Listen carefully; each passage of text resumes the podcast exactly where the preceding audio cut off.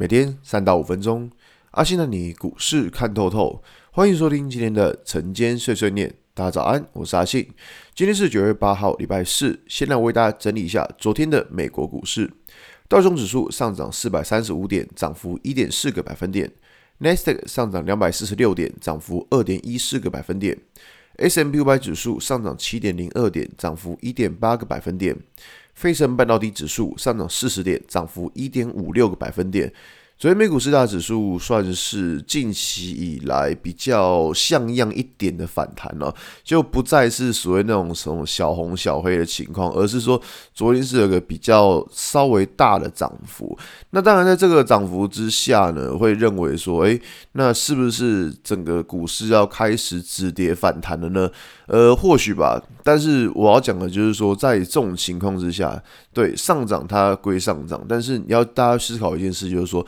呃，它可能只是一个下跌之后的反弹，但是在真正的呃反弹，它到底能够弹到多少？诶，这不知道为什么？因为其实我们可以从最近的美元指数看到，就最近美元指数真的是一个非常的夸张，你知道吗？就美元，我之前跟大家讲过嘛，就是如果世界世界上有什么重大事情的话，你一定就是看美元指数跟恐慌指数，那。在之前，美元指数都是一个，就是你知道，就是持续的往上喷。那美元指数往上喷的情况之下，那当然就会让所谓的外资它开始就是会有，就是呃卖新台币，然后把钱汇回去美元的这种这种情况。所以说，外资就不断的在股市提款。那像这种情况呢，当然。呃，要等到美元指数下来之后，它可能外资它可能才会有一些就是买超台股的动作。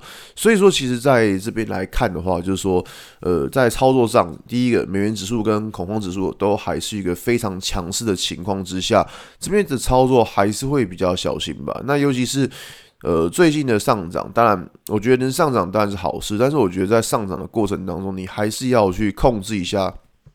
手中的部位，因为我觉得这个东西就是说，呃，上涨它不确定它到底是反弹还是反转。那目前我们觉得说这边要能够直线反转的几率是不高啦。目前这样看，因为毕竟美元指数还是非常的强势，所以说在整个操作上的想法的话，对，我觉得还是要控制自己的资金吧。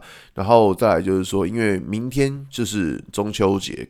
啊，跟着后天呢，那个因为有放假的关系，所以台股在接下来就是会连续休息三天。